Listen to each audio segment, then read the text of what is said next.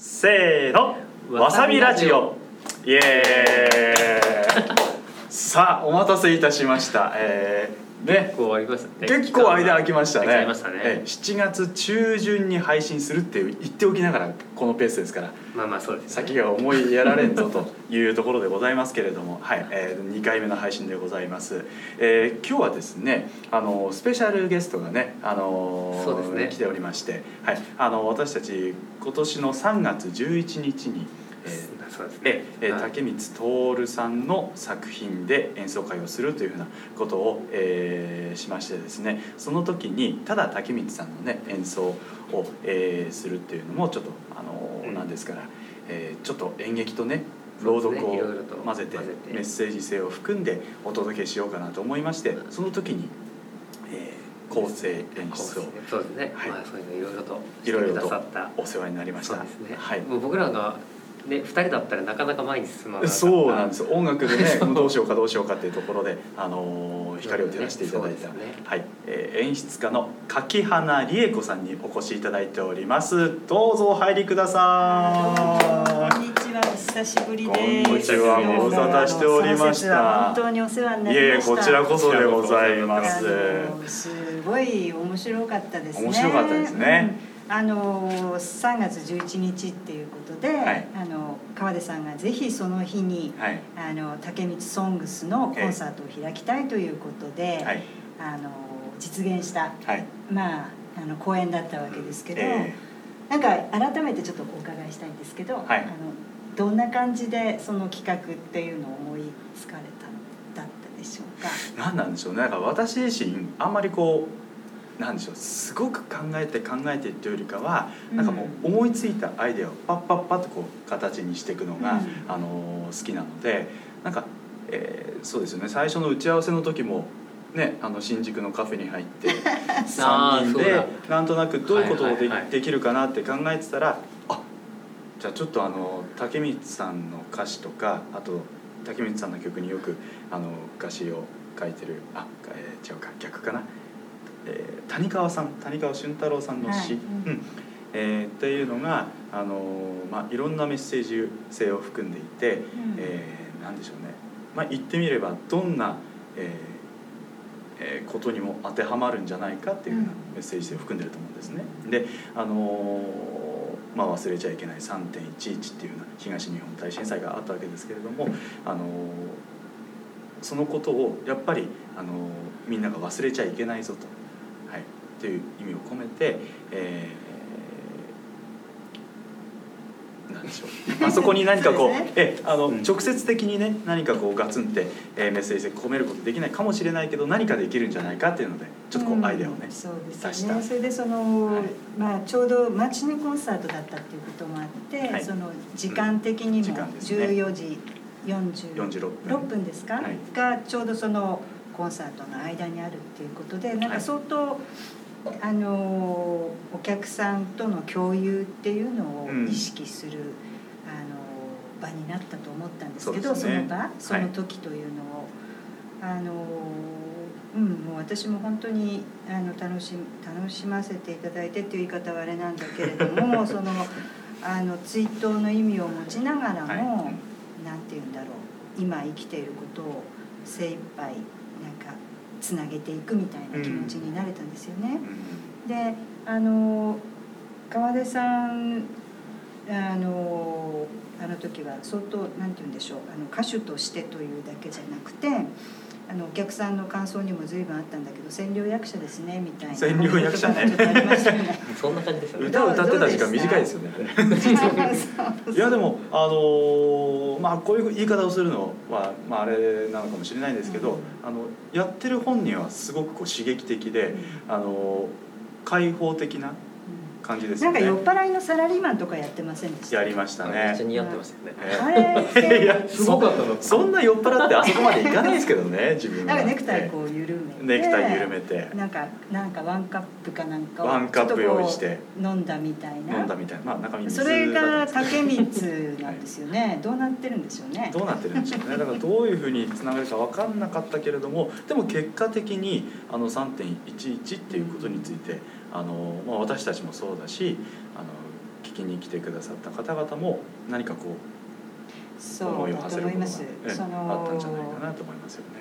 うん。現実の世界っていうのはその酔っ払いもいるし孤独なおばあさんもいて、うん。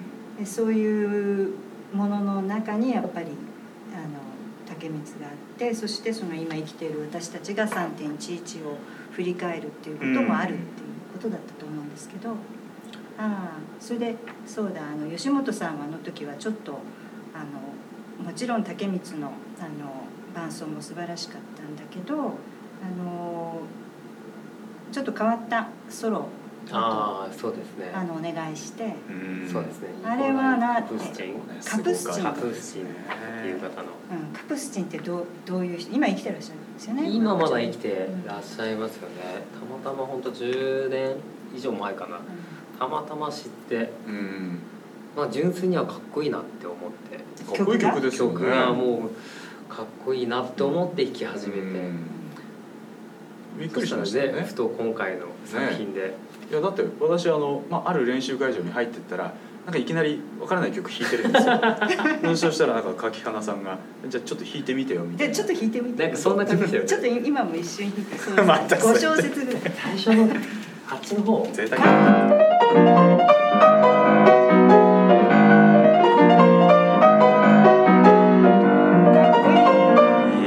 いやすごいこれまたさらっとね。こんな感じだったかな。いやでもこれをねまさかあの中に組み込むとは思いませんでしたよ、うんそうですね。うん。組み込めちゃいますびっくりねしましたね、うん。まさか弾くとは思わなかった。いや本当竹光オール竹光 って言ってるのにね。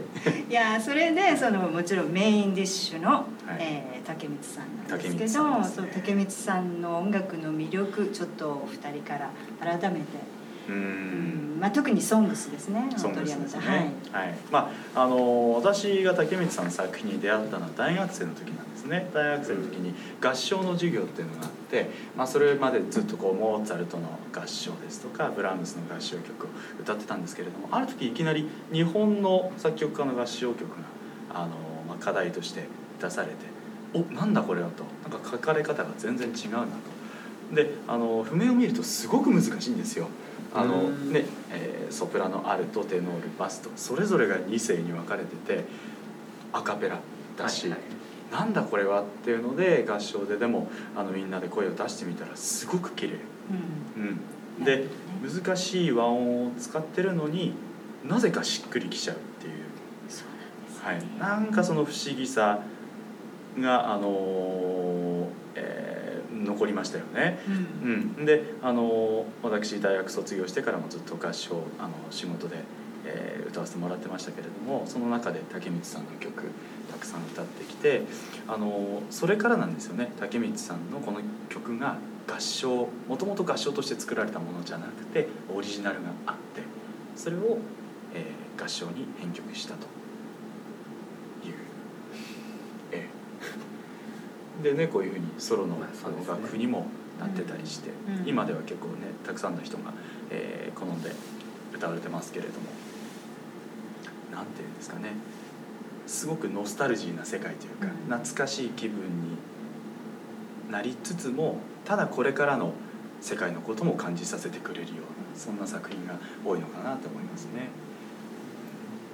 いやもう僕ももう単純ですね。このメロディーラインとやっぱり和声がすごい。うん。なんでしょうね。まあ綺麗というか、綺麗ですよね。うん。なんかもうそこが本当に引きつけられる魅力。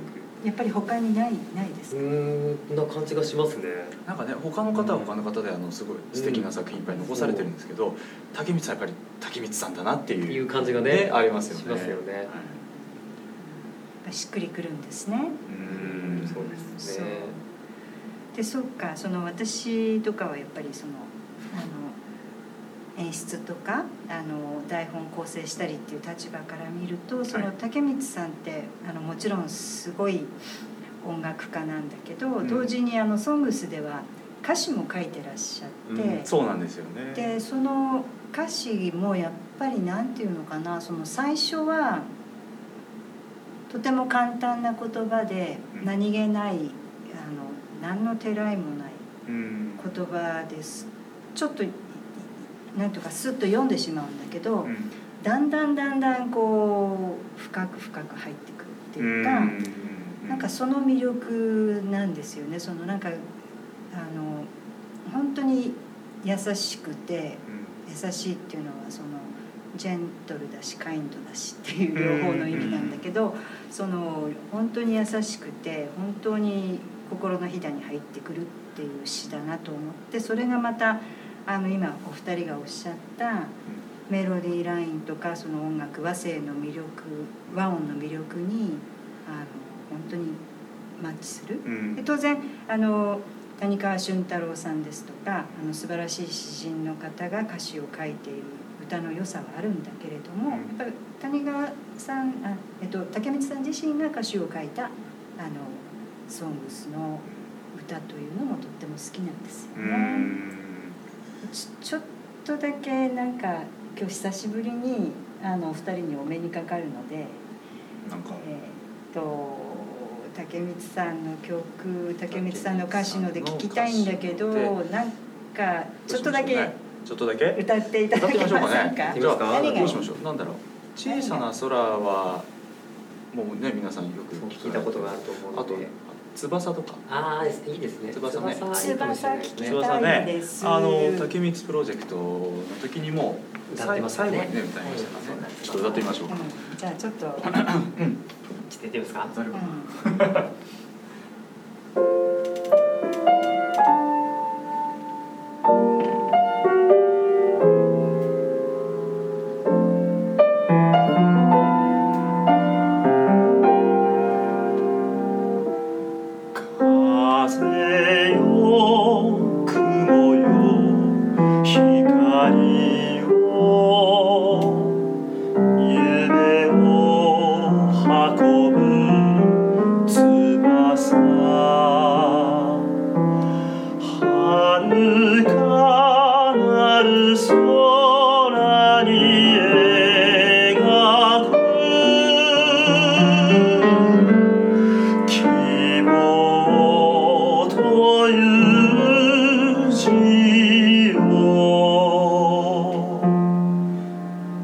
全部歌っちゃうとちょっとねなんかまあこんな感じでね。出し惜しみしときましょうね。こんなこんな感じですかね。たいのでこれはぜひちょっとあのまたアップしてください。いアろいろ。ップアップね はいしていきたいですね。全曲をねはい、あうんの皆さんにいろいろそうですね。作品の良さをね、あ感じ取っていただきたい。のもう本当なんか魅力いっぱいの竹光の世界なんですけどまたちょっとまだはっきり日程は決まっていないけど、うんうん。秋秋にあそうですね。やろうかなっていうお話になってますよね。こうなんとなくあの会場もね検討をつけて、うん。やっていきたいですよね。そうええやっていきたいですね。次はどんな風に仕上がるんでしょうかね。でしょうかね。ね。あん。まあまあでもねここまで喋っちゃうとちょっとね。そうですえね。でもえ楽しみ。秋なので、秋なので。あのやっぱり、えあの三月とは全。そうですね。はい。はい。なあのしまたしっとりとした世界になるんじゃないかと思いますけど、はということで。い、ということで。そうですね。じゃあまあこの辺ですかね。なんかこうやっぱりこうお話始まってみると結構長くなっちゃうっていうね。短めと思いきや、そう短めに撮ろうねっていうふうなことをお話ししてるんだけどもうかれこれ 10, 10分超えてますからね。はい、じゃあまあ流れ惜しいですけれども、はい、今回は。そうですね。え。まあまたね。じゃあまたはい。近々するんで、えまた近々お会いしましょうということで、はい。はい、ありがとうございました。ありがとうございました。バイバイ。はい